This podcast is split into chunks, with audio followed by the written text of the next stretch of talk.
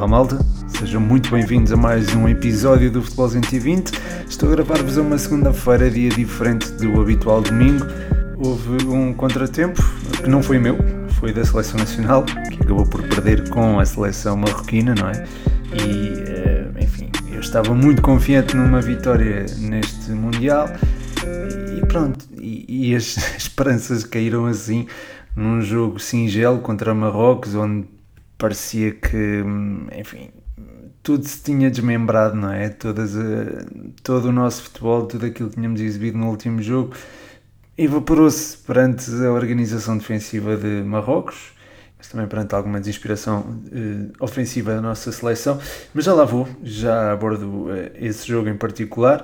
Vou começar, como é habitual, pelas perguntas dos patronos. O podcast universitário pergunta: depois da desilusão que foi, mais vale um Croácia e Marrocos na final, não é?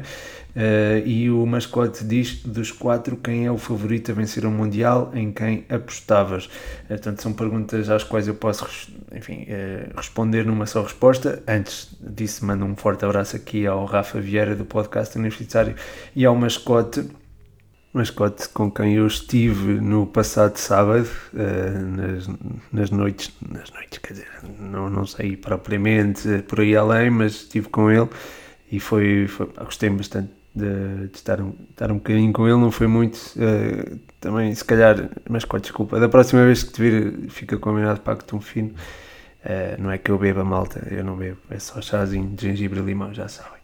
Mas, mas pronto, respondendo às perguntas, eu gostava de ver um Croácia-Marrocos, acho que era bonito de se ver porque são os dois underdogs, não é? Supostamente. Croácia frente à Argentina, a Argentina, a meu ver, é a favorita, apesar de não ser tão declaradamente quanto a França frente a Marrocos. Depois, Marrocos é uma seleção, lá está, ainda está aqui presa na garganta, mas é, há que ter algum carinho por uma seleção que traz tanta gente como trouxe e como tem trazido e, e o percurso neste Mundial é fantástico. Eliminou a Espanha, ficou em primeiro lugar num grupo onde estava a Croácia e a Bélgica e, e, e pronto, e só sofreu um gol até agora de um, jogador que pronto, de um jogador canadiano, não um jogador canadiano, desculpem, de um jogador marroquino, um autogol, portanto Uh, e foi num contexto também específico. É, é, preciso ver estas coisas desta, desta perspectiva uh, de forma mais fria, não é? E, e, ver que seria de facto engraçado ver aqui uma, um Croácia e Marrocos. Uh, mas o favorito a vencer o Mundial, a meu ver, neste momento, é a França.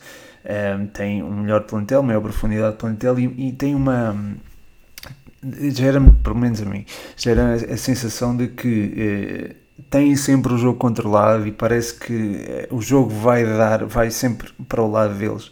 Eh, só tive uma sensação em contrário eh, neste Mundial, com exceção do jogo, obviamente, da Tunísia, em que perderam, num contexto muito específico, mas foi no, no jogo com a Austrália em que eles acabam por sofrer um golo um, ehm, no, no início do jogo.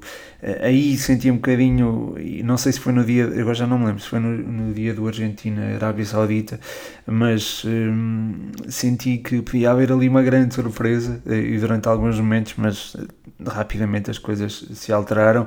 Giroud tem aparecido de forma impactante e é um jogador de quem eu gosto bastante, porque eu nutro uh, muita simpatia e, e, pronto, também há muito mérito na forma como tem aparecido e, e, na forma como, lá está, neste momento é o melhor marcador de sempre da seleção francesa, à frente de craques como o Jean-Pierre Papin, uh, podemos falar do Zinedine Zidane, do Thierry Henry, até do próprio Benzema. Um, há, há, houve jogadores no passado da, da, seleção francesa que não chegaram aos números de Olivier Giroud, isto é, pronto, é factual e há que dar os parabéns também pela, por essa marca e, e pela forma como ele tem aparecido no jogo, eh, não só ele, mas também, eh, e há um jogador que eu acho que tem que ser destacado e este não está a ser destacado o suficiente, que é o Antoine Griezmann, que é, tem sido o motor, digamos assim, da, da seleção francesa. Uh, em condução é muito difícil de travar e ajuda que uh, Mbappé uh, e Giroud se entendam tão bem como se têm entendido. As imagens são esclarecedoras, não é verdade?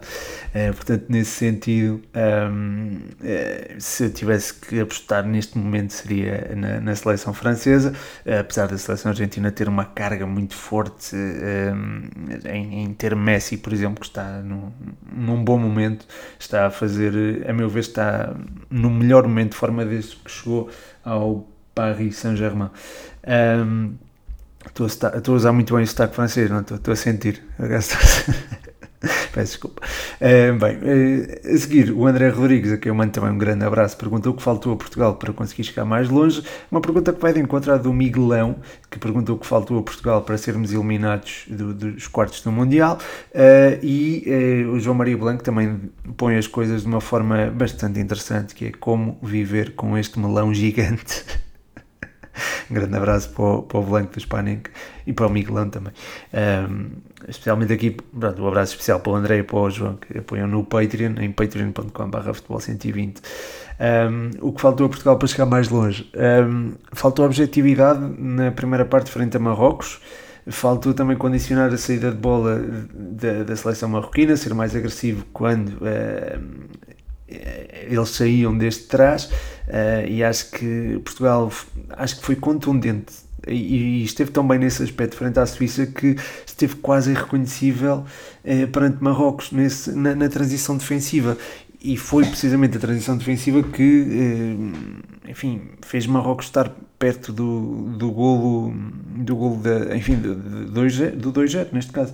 E, e pronto, foi assim que também conseguiu criar as suas oportunidades Portanto, lá está, acho que fundamentalmente foi isso, a tal transição defensiva, uma equipa que tem uma linha subida tem que ter uma reação rápida à perda da bola, não aconteceu, ao contrário também do que eh, seria de esperar depois do jogo com a Suíça, ainda por cima tendo alguém como Gonçalo Ramos, ter jogadores como também o Bernardo Silva que é forte neste aspecto, o próprio Otávio também é ótimo auxiliar nesse sentido, um, também o Bruno Fernandes, uh, enfim, acho que tínhamos um conjunto de jogadores também apropriado para isso, por uma razão ou por outra não aconteceu e a forma como o Marrocos se organizou a nível defensivo também eh, terá tido um impacto moral na, na seleção eh, portuguesa.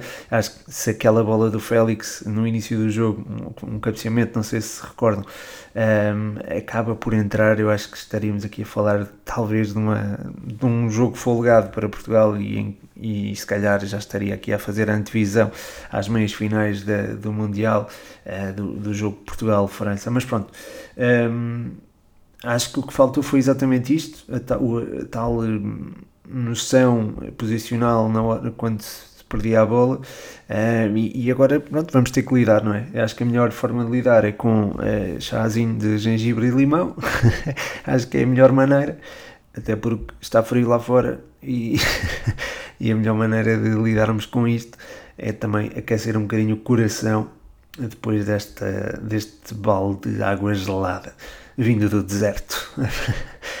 A seguir, o, o mascote pergunta quem escolhias para o lugar de Fernando Santos e, e Luís Martins. É? Portanto, esta pergunta do mascote vai encontrar de Luís Martins. Pergunta quem deve suceder a Fernando Santos. Um, eu não sei se uh, o ideal é substituir Fernando Santos. Eu, pronto, houve uma altura em que fui muito crítico de Fernando Santos e foi numa altura, foi no final do Euro 2020.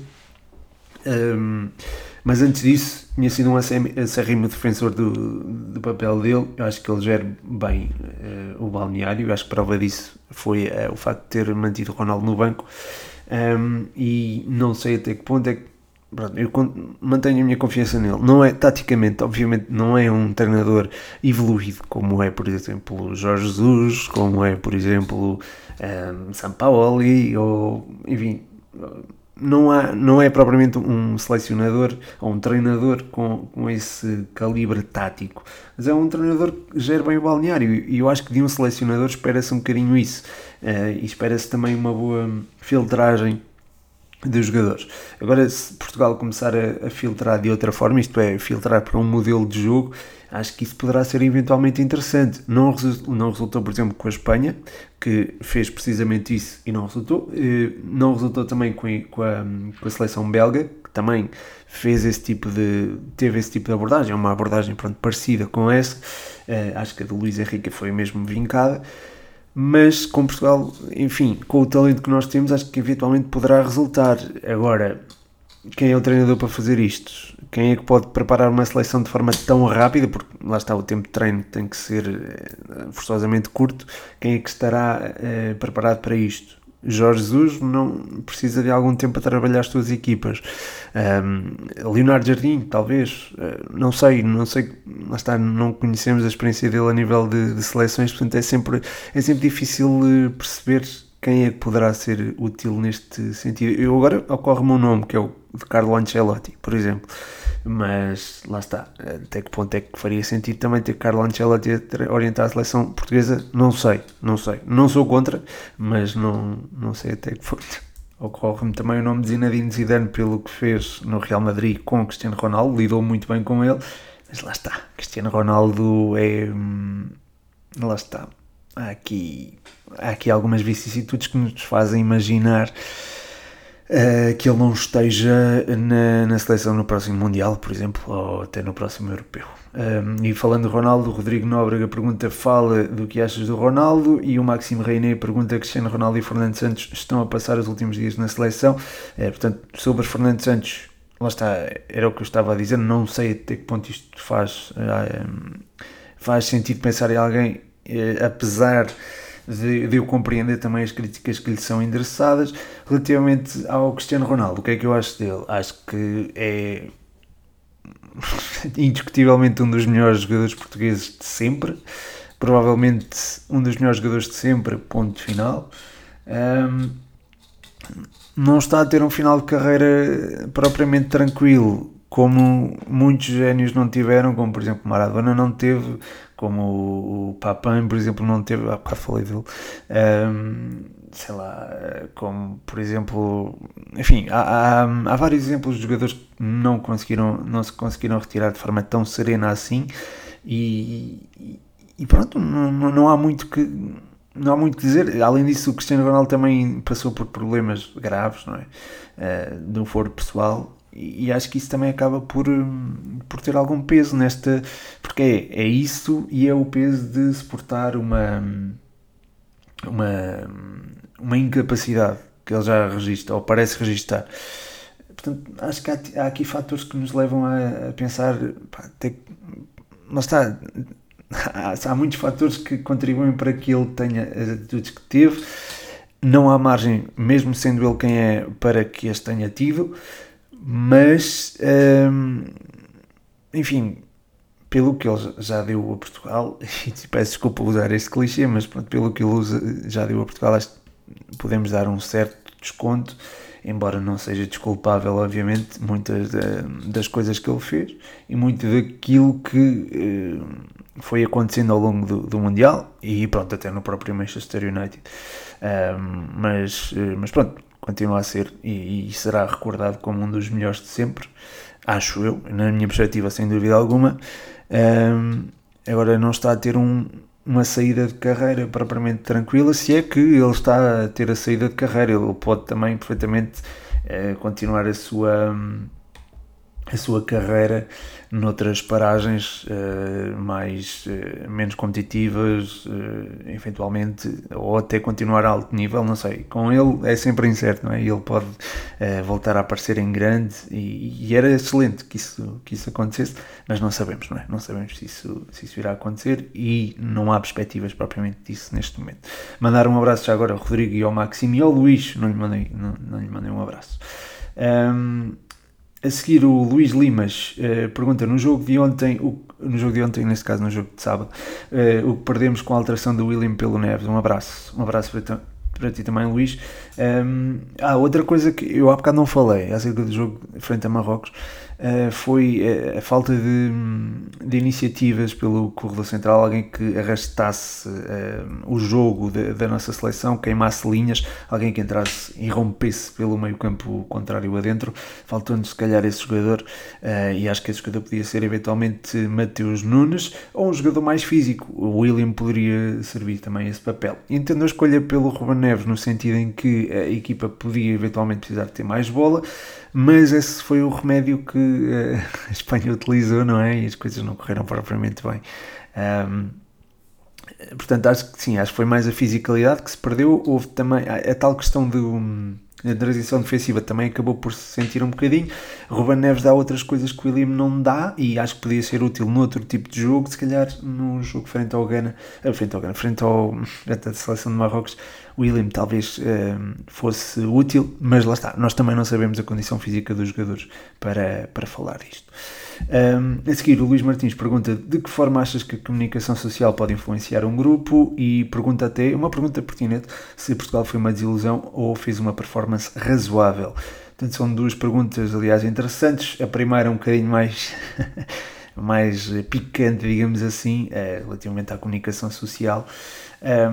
Eu acho que eu acho que a comunicação social pode ter uma influência positiva ou uma influência negativa no que toca a resultados. Isto é, pode haver aquela mentalidade de colar as capas dos jornais para servir de motivação eh, para os jogadores, como aconteceu, por exemplo, com o Futebol Clube do Porto por diversas vezes, como já pronto, há outros casos também. Um, também pode ter o, o, efeito contrário, que é tentar, não é tentar, não acho que haja acho que não há a intenção de minar o grupo, acho que há um, intenção de vender. E acho que é a partir daí que se pode gerar alguma destabilização. Não é, a meu ver, intencional, e se calhar sou um bocadinho ingênuo, mas a meu ver não é intencional, não, as notícias não vêm à baila para destabilizar o grupo, vem, ou para um grupo, seja qual for, um balneário, mas vem no sentido de eh, captar a atenção do, de, de ouvintes, de leitores, do que quer que seja. Um, isso pronto, acaba de ter esse efeito adverso, essa externalidade, essa, esse, pronto, essa consequência, não é? Uh, mas não, não creio que seja, seja malévolo, não, não creio que haja más intenções, a não ser que, uh, enfim, não, não é da parte da comunicação social, talvez, talvez seja da parte das fontes uh, da, da comunicação social, neste caso. mas pronto, é a minha perspectiva e é, é também só uma tese, não é propriamente uma, uma certeza, digamos assim. Quanto a Portugal ser uma desilusão a performance razoável, é, é, uma, é uma pergunta muito pertinente, porque, enfim, chegar aos quartos de final em condições normais não seria propriamente decepcionante. É, a meu ver, acho que seria aceitável. Agora, perder com, com uma seleção que não é propriamente tão cotada como é a seleção marroquina, e mesmo tendo em conta as dificuldades que nos provocaram em 2018 Acho que, enfim, acho que houve. Custa mais, custa mais eh, perder com uma seleção de Marrocos, por exemplo, uma seleção espanhola ou francesa ou o que é que seja. Eh, se passássemos Marrocos e perdêssemos 3 ou 4-0 com a França, se calhar não era tão um, não ficava tão, tão este amargo de boca como, como, se, como, tu, como eu estou a sentir e provavelmente uh, todos os portugueses também. Portanto, nesse sentido, fica a desilusão. Um, mas também é preciso ver que houve um jogo que foi, para mim foi dos melhores jogos, se calhar o melhor jogo que eu já vi da, da, da seleção portuguesa frente à Suíça. Houve também uma, enfim, uma exibição relativamente segura frente ao Uruguai e o jogo frente ao Grana, pronto, também foi, acho que também foi, enfim, houve muitas dificuldades defensivas, mas a nível ofensivo a equipa esteve bem. Pela primeira vez, creio eu, numa grande competição, Fernando Santos venceu uh, três jogos, o que também é uma novidade. Um, e creio que não vencíamos três jogos desde o Mundial 2006. Portanto, há aqui, esta, há aqui estes fatores a ter em linha de conta e, eh, e pronto, é, são também contribuem para que possamos encarar este Mundial com algum, algum orgulho, mas lá está. Uh, perder com a seleção de Marrocos nos quartos de final, havendo a expectativa de chegarmos às meias, eventualmente à final, enfim, acho que era. De, Deixa-me. Lá está, deixa, é, é, não, não se pode dizer que não, não foi uma desilusão, digamos assim. O Luís Martins pergunta ainda qual é o segredo de Marrocos. Um, eu acho que o segredo foi mesmo a, a, organização defensiva e também a mentalidade, porque eh, não é uma seleção que se deixe vergar propriamente pelas contrariedades que vá apanhando. E nós vimos que acabou o jogo sem os dois centrais titulares. Atenção.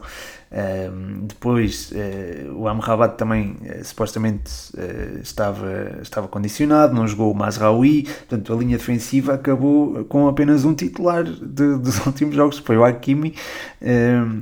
e pronto, pronto se, se, incluímos o guarda-redes, também estava lá o Bono, mas, mas vê-se que é uma seleção que está, é muito solidária, muito comprometida consigo e, e depois quando sai, sai a jogar é, torna-se muito complicada de contrariar. Portanto, acho que Uh, o segredo estará também na solidariedade, no balneário, porque lá está, e na motivação também, porque esta motivação acaba por superar uh, as contrariedades físicas e também as eventuais ausências. Portanto, acho que há aqui este tipo de. O segredo, eventualmente, será, será este, digamos assim. E acho que, frente à seleção francesa, também poderão uh, fazer um, um ótimo jogo também. Uh, aliás, o, o, a pergunta do Guilherme Diniz vai nesse sentido. Obrigado, Guilherme. Ele pede aqui um prognóstico ao França-Marrocos. Também pede aqui uh, como, achas, como achas que será o jogo Argentina-Croácia. Um, bem, eu não vou já dizer o, o, prognóstico porque isso fica reservado para os patrões. patreon.com.br futebol 120. Esta semana até vamos ter seis prognósticos e não cinco, como habitual, porque na, na, semana passada houve quatro, portanto vai haver aqui uma compensação. Os patrões ficam pronto, já a saber também. Uh, mas relativamente ao França-Marrocos, acho que vai ser um jogo difícil para a seleção francesa, embora tenha uh, esta capacidade de recuperar a bola em zonas adiantadas, e nós vimos isso muito bem, especialmente no jogo frente à Polónia, que pronto, Portugal não registou, e eu acho que isso poderá fazer a diferença. Condi os condicionantes físicas também podem ter aqui um papel importante, e acho que nesse sentido um, poderão causar mais dificuldades a Marrocos do que eventualmente a Espanha, a Croácia ou até Portugal. Uh, portanto, acho que lá está. Um, a França terá dificuldades para superar Marrocos, mas acho que Marrocos eventualmente poderá, poderá ceder até pela, pelas complicações físicas pelas quais tem passado. Uh, depois, relativamente ao Argentina-Croácia, vai ser um jogo mais interessante porque há aqui muita e, também mais incerto no, no, desfecho, a meu ver, porque uh, a Croácia domina o jogo através do seu meio-campo, a Argentina através do seu, da sua qualidade um, individual, digamos assim. Uh, Leo Messi é um elemento importantíssimo e acredito que a batalha do meio-campo será decisiva. Uh, Enzo Fernandes tem crescido ao longo do Mundial pelo protagonismo que Scaloni lhe tem, uh, tem vindo a dar, não é? Porque é uma, tem sido uma coisa gradual e depois tem bons parceiros. Normalmente depois, eh, quem joga na frente, o Messi, mais solto, é, é, é, uma, é, alguém muito difícil de contrariar, mas se o meio campo da Croácia estiver nos seus dias, como esteve frente ao Brasil, acho que poderemos ter ali um jogo, um jogo fechadinho. E atenção se o jogo vai para penaltis, não é? Porque já sabemos que esta Croácia tem essa, tem essa especialidade. Eu acho que Livakovic fez um jogo fenomenal frente ao Brasil. Um, não só, enfim, não teve culpa no gol sofrido, acho que ele até teve a frieza e o cuidado de não tocar em Neymar, eh, apesar do gol ter entrado, não é? Eh, mas lá está, também podia ter entrado através de uma grande penalidade e as costas dele podiam estar eventualmente cobertas e, e pronto, estavam de facto, mas não foram suficientes para, para cobrir o, o, o, ou para atenuar o ataque brasileiro. Um, e, enfim. Um, tendo estas, tendo estas armas, eu acho que pode causar muitas dificuldades à seleção da Argentina, que, no entanto, não deixa de ter a tal qualidade individual que eu estava a mencionar há pouco e que também pode fazer a diferença. De um momento para o outro pode aparecer Messi e o jogo fica virado do avesso. Um, uma Argentina-França, se calhar, será a final mais. Perspectivada e se calhar vai ser, vai ser uma final, se for essa final, vai ser uma final também entusiasmante, diria. A seguir, o Eduardo Andrade pergunta que jogadores, eh, pela sua carreira, custam mais eh, não ter ganho o, Mundial? Ou seja, aqueles jogadores que fizeram ótimas carreiras e não ergueram a, a, taça Jules Rimet, eh, aquela taça dourada muito, muito bonita. Um, e ele diz aqui, exceto CR7. Um, pois, enfim, Cristiano Ronaldo obviamente está aqui, não só por ser ele, mas também pela, por ser por Portugal. Uh, Portugal nunca ganhou um Mundial e pronto, isso é, é algo que uh, espero ainda vir a ver, não é? Espero que todos vejamos. Um, eh, quanto a, a carreiras, pronto, de jogadores que não venceram o Mundial, eu acho que o Cruyff é o nome que me vem logo à cabeça, pela influência que ele teve também no, no jogo. Um, depois diria o, o Puskas, que é um jogador húngaro que chegou até, enfim, levou a sua seleção à, à final do, do Mundial e venceu também três Champions, Champions taça dos campeões europeus. Um, Eventualmente também o. Enfim, agora estou-me só a lembrar de jogadores mais antigos. O Levi Yashin, o guarda-redes. Um, e pronto, depois há outros jogadores, e pronto, isto se calhar não é tanto no tema do Eduardo, mas há jogadores que nunca participaram no Mundial e tenho muita pena disso, que é o, o por exemplo, Ryan Giggs, o Jorge Weah, porque lá está, o país de Gales, na altura do Ryan Giggs, não, não se qualificava para, para grandes competições, e depois o Jorge Weah, eh, da, da Libéria, venceu uma, uma uma bola de ouro e acho que era alguém que também merecia também ter disputado um Mundial. Uh, de resto, o, ah, e, atualmente o Haaland, o Haaland ainda não disputou um Mundial, que é bastante curioso e gostava muito de, de o ver, não só ele, como o Sorlotte, o Odegaard, enfim, acho que esta seleção norueguesa tinha, uh, enfim, podia fazer aqui um, um ótimo Mundial, neste Mundial, uh, e, e, acho que poderá fazer já daqui a 4 anos, até porque terão outra maturidade, digamos assim. Portanto, um, assim, os nomes que me ocorrem assim de repente são estes. Se calhar se olharmos para o passado mais recente um, de jogadores que participaram em mundiais e não os conquistaram, vemos dois jogadores que o podem fazer este ano, que é o Luka Modric e o, e o Messi. Uh, dois grandes jogadores. Uh, e, pronto, e vemos também o exemplo Cristiano Ronaldo, Luís Figo, Rui Costa que nunca venceram um Mundial, também se pode dizer agora estão a lembrar, estão a vir aqui à, à memória do, dos Países Baixos muitos jogadores, o Van Basten, o Seedorf o, o próprio uh, Gullit, uh, enfim, o Raikard também. Há uma, uma série de jogadores que acho que mereciam ter ganho o Mundial e nunca o, o fizeram. Uh, ah, o Alfredo Stefan também nunca conquistou uma, uma Copa do Mundo e acho que era, pronto, foi também dos melhores jogadores de sempre. Um, e até pronto, Espanha e, e, a Argentina não eram as potências que são hoje quando o Di Stefano jogou pelas duas seleções, portanto foi pena uh, também não, não, não ter vencido essa, essa prova.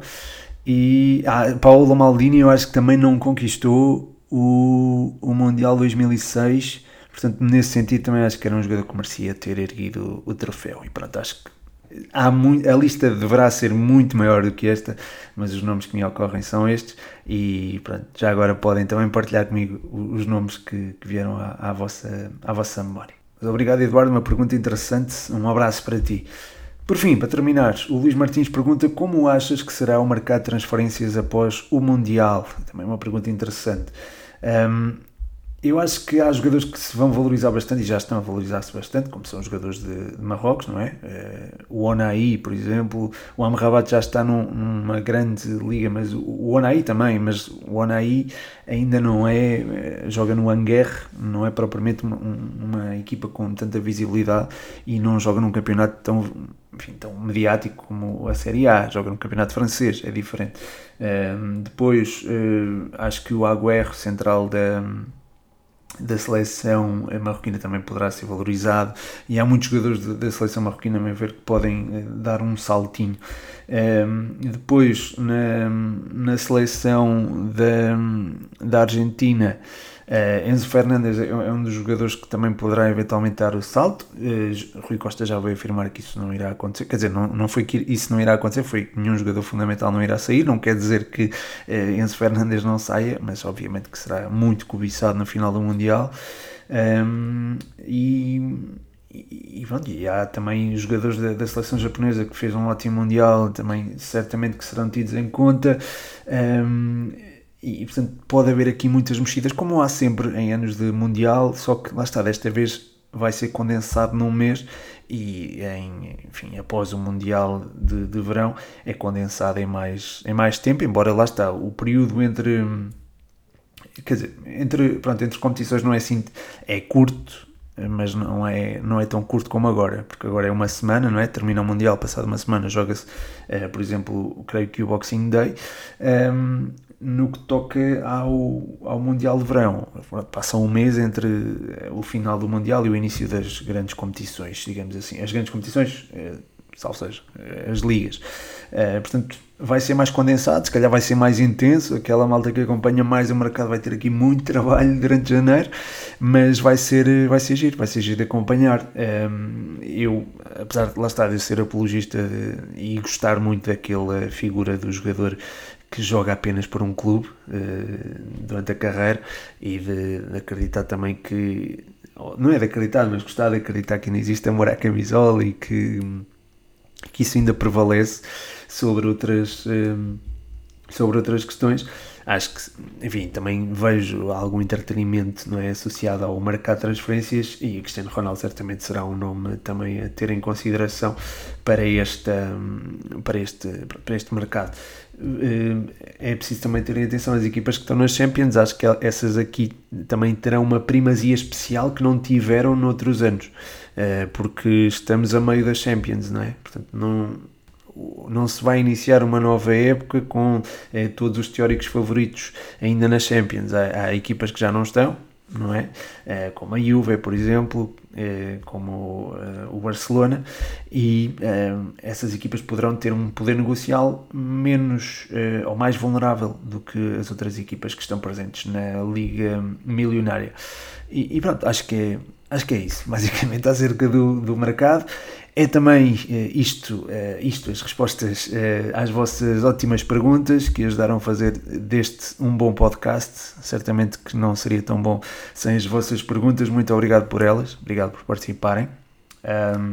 muito obrigado a todos os que apoiam no Patreon, em patreon.com.br futebol120. E é isso, chegamos aqui ao fim de mais um episódio. Espero que tenham gostado. O meu nome é Pedro Machado e este foi mais um episódio do Futebol 120.